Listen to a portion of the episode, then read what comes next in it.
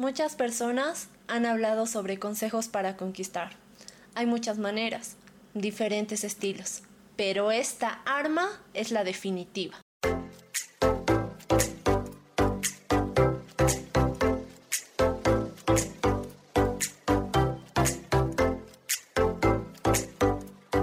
¿Cómo están gente linda? Postdata Te Amo nos dimos la tarea de buscar los mejores consejos sobre el amor y junto a ustedes queremos aprender a amar y a ser amados. Es por eso que semanalmente presentaremos diferentes temas relacionados al amor. Yo soy Sergio. Y yo Adriana. Cuando estás enamorado tratas de hacerlo todo por llamar la atención del chico o la chica que te gusta. Utilizas todo tipo de habilidades para llamar su atención. Yo recuerdo que a Adri le hacía origamis, especialmente para ella en forma de estrellas, en formas de corazón, e incluso hice uno muy especial para su cumpleaños, que en algún episodio les estaré contando. Pero creemos que hay algo que no cuesta nada, pero crea mucho. Ocurre en un momento, pero su recuerdo puede durar para siempre. Esto es la sonrisa.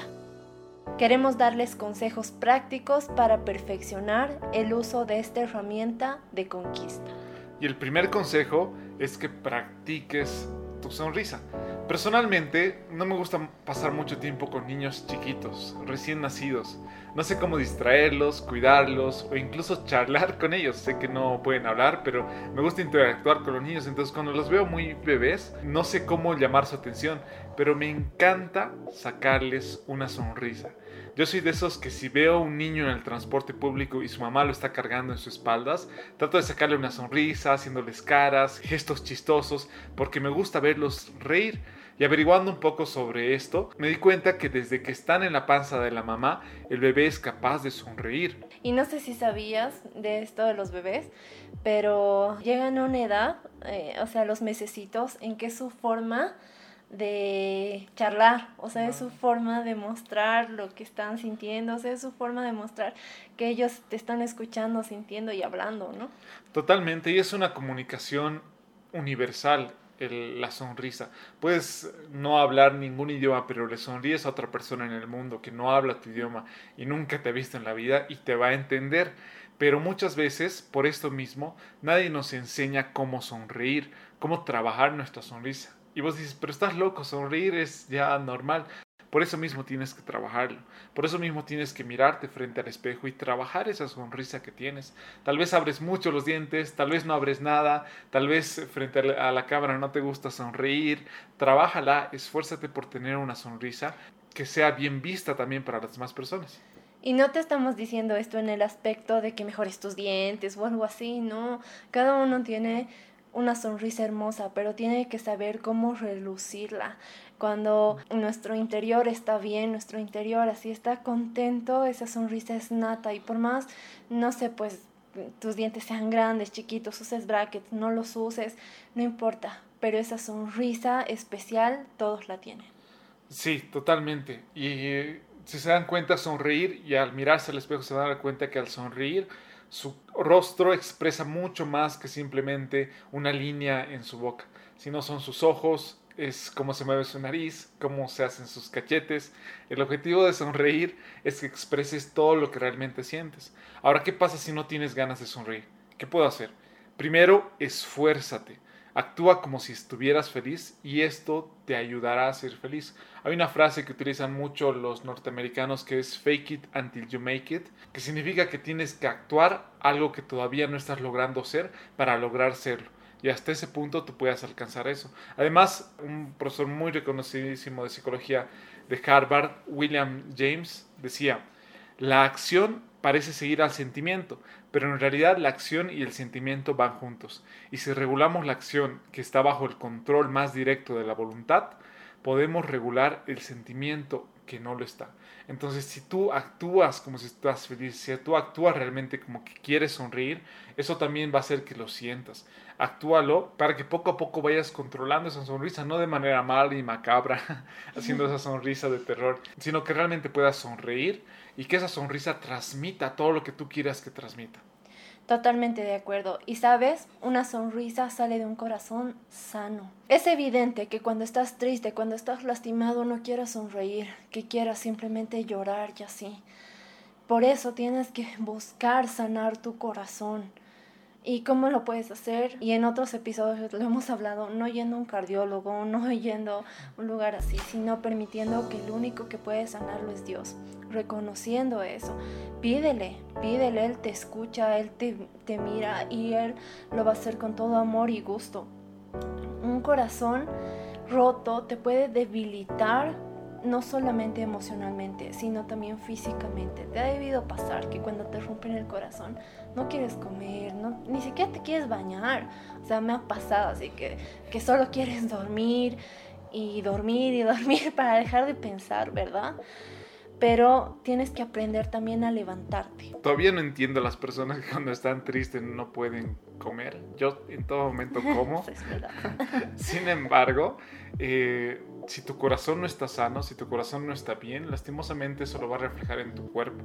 Si tus pensamientos están tristes y la situación en la que te encuentras está permitiendo que te sumerges tal vez en una depresión, se va a demostrar en la manera en que actúas y en la manera también que expresas tus sentimientos y lastimosamente se va a expresar en tu sonrisa. Totalmente. Y no te estamos diciendo aquí que finjas una sonrisa cuando estás por dentro así súper triste. No, sino más bien que aprendas a sanarlo, que te des el tiempo de curarlo, de trabajarlo, de levantarte. Ahora, tenemos la tendencia de que cuando estamos deprimidos nos queremos quedar ahí estancados. Eso tampoco está bien. No podemos hundirnos en una depresión. Mira, eh, Gran remedio es el corazón alegre, pero el ánimo decaído seca los huesos. Esto dice la Biblia y es tan cierto. Seca los huesos, o sea, realmente se refleja en todo tu ser. Ya no quieres nada, pero dejarte en esa depresión solo va a hacer que sigas deprimido. En cambio, un gran remedio es un corazón alegre. Busca salir de ahí, lucha, no te aferres a eso. Muchas veces nosotros tenemos la tendencia de que si estamos tristes, buscamos cosas más tristes como la música depresiva, así que no sé, pues terminaste con tu chico, con tu chica y vas y pones la canción de me dejaste, ya no puedo vivir sin ti y solo te vas a deprimir más, porque eso tiende a hacer la música, a manejar tus sentimientos. En vez de eso, y para que puedas salir de ahí, primero, o sea, ya sabes que tienes que sanar tu corazón, entonces puedes acudir a Dios. Y segundo, haz las cosas que te gustan, que te apasionan y vuelve a levantarte. Pon esa canción con la que antes bailabas y vuelve a hacerlo, vuelve a levantarte. Y otro consejo muy bueno es que busques a alguien que sabes que te ama, como un familiar, no sé, tu mamá, tu papá, tus hermanos, una mejor amiga, un mejor amigo, que tú sepas que te ame y que te ayude a hacer estas cosas que tanto te gustan. Y eso igual te va a ayudar a salir de esa depresión, a volver a levantarte y a volver a sonreír. Sí, el consejo de buscar a otra persona que te ayude es bastante bueno porque somos seres sociales. Somos personas que hemos sido creadas, se dan cuenta en conjunto, en, en esta cuarentena que hemos vivido casi todo el mundo.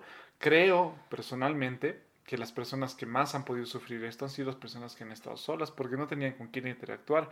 Gracias a Dios agradezco mucho el hecho de estar casado con mi esposita y con ella les prometo que ha sido mucho más fácil y llevadera esta cuarentena porque tenía con quién interactuar en momentos en los cuales yo tal vez estaba un poco bajoneado, no sabía qué hacer o estaba inquieto dentro de mi casa la buscaba ella, teníamos tiempos en los cuales jugábamos Play o Switch y nos divertíamos, en los cuales cocinábamos juntos, he aprendido a hacer un queque que me sale muy bien, por, cierto. por cierto. Y momentos en los cuales realmente han sido muy felices por el hecho de que estaba compartiendo con una persona que amo y una persona que me ama. Entonces, puedo realmente disfrutar de eso, pero si te das cuenta, no solamente es disfrutar de los momentos buenos, sin los tiempos malos no podrás disfrutar los tiempos buenos. Sonreirás mucho más cuando valores los tiempos difíciles. Tienes que aprender a valorar esos tiempos en los cuales te encontrado en un valle de sombras, en tinieblas, en los cuales no sabías qué camino seguir. Tener en contraste los tiempos difíciles con los tiempos buenos hacen que vivamos una vida equilibrada. Disfrutemos los tiempos buenos porque valoramos el hecho de que son efímeros les aseguro que no conozco una persona que viva todo el día feliz, ni otra que viva realmente su vida en un desastre. Es cuestión de perspectivas. Si se dan cuenta, tenemos momentos difíciles y eso nos ayuda a valorar los momentos que son buenos. Y tenemos momentos malos y eso nos ayuda a que realmente anhelemos volver a estar en los momentos difíciles. Pero sin ese contraste sería bastante difícil valorarlos. Totalmente de acuerdo. Te va a parecer contradictorio lo que te voy a decir, pero te va a aclarar un poquito eh, este punto. Yo llegué a agradecer que me hayan roto el corazón. Fue un tiempo horrible, así terrible. Como les decía, o sea, creo que no quería ni bañarme, solo quería estar en mi cama, solo y lloraba y lloraba y lloraba. Era súper triste y me acuerdo que mi tía me decía, no has vuelto a sonreír. Y era triste, o sea, porque yo trataba de fingir delante de mi familia que estaba bien y trataba de sonreír, pero era notorio porque cuando realmente tu corazón está lastimado, cuando estás deprimido, se nota por más que trates de fingirlo. Pero ¿por qué agradecí eso? Porque gracias a eso conocí de verdad a Dios. Y después de conocerlo, después de que restauró mi corazón, me volví a ver con mi tía y claramente me dijo, has vuelto a sonreír y tu sonrisa es aún más linda que antes. Y es claro ejemplo de lo que Dios puede hacer, no solo en mi vida, sino también en la tuya. Y hay una frase justamente sobre eso. Mientras más oscuro esté, significa que ya va a amanecer. Y tal vez la frase es un cliché, todo el mundo la dice, pero es que es verdad. Es cuestión de perspectivas. He conocido personas con privilegios mucho menores que los míos, pero con una plenitud en la vida que es inmensa, que realmente viven sin importar la circunstancia.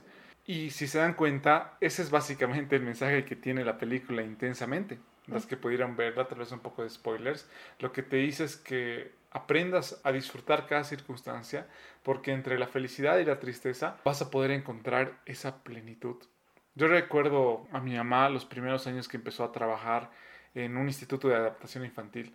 Yo creo que es hace unos ocho años, si no me equivoco. Ella ya tiene una carrera de profesora de muchos años y en ese instituto asisten niños con capacidades diferentes o capacidades especiales. Sin embargo, la alegría con la que trabaja mi mamá con ellos, la alegría con la que vuelve a casa después de haberles enseñado algo, de haber visto el progreso que tienen esos niños, es inmensa. Nunca la había visto tan feliz al trabajar. ¿Y por qué? ¿De dónde está irradiándose esa alegría y esa energía, es precisamente de estos niños, que en muchos casos tal vez les cuesta comunicarse con palabras, les cuesta comunicarse con, con las manos, pero cuando te hablan o cuando expresan su amor con una sonrisa, realmente lo hacen de todo corazón. Lo hacen con un corazón muy sincero, muy inocente de que tú le has dado algo, le, has enseñado algo, le has ayudado algo y ellos te agradecen con una sonrisa, pero es tan llena de amor esa sonrisa que realmente tú agradeces poder estar en esa situación porque me ha tocado ir a ayudarle a mi mamá en alguna de sus clases y he visto de cerca cómo son esos niños que tal vez desde nuestro punto de vista no van a tener las oportunidades que otros niños tienen, pero tienen un amor que es inmenso. Si realmente estás interesado de tener una pareja o de conquistar a alguien, ten por seguro que tu sonrisa será lo más atrayente, porque eso deslumbrará que tú estás tranquilo con ti mismo, feliz contigo mismo, con lo que tienes, con lo que te rodeas y especialmente con un corazón sano. Y recuerda que hoy es un buen día para manifestar tu amor con una sonrisa. Tal vez sí para conquistarla o para conquistar Esfuérzate por sonreír, no solamente tú, sino también hazla sonreír. Pero también a las personas que amas, a tu papá, a tu mamá, sonríeles. Manifiesta la alegría de tu corazón con una sonrisa. Volvamos a jugar como un niño sonriéndole a la vida. Para terminar, recuerda que nos puedes encontrar en Instagram y en Facebook como Posata Te Ama. Síguenos en nuestras cuentas y si quieres algún consejo en específico, no dudes en escribirnos. Si te gustó el podcast, compártelo con otra persona. Queremos decirte que todos los consejos que te dimos tienen una base bíblica. Nosotros basamos lo que hacemos en el amor de Jesucristo, porque cuando Él murió en la cruz nos dijo, Postdata, te amo.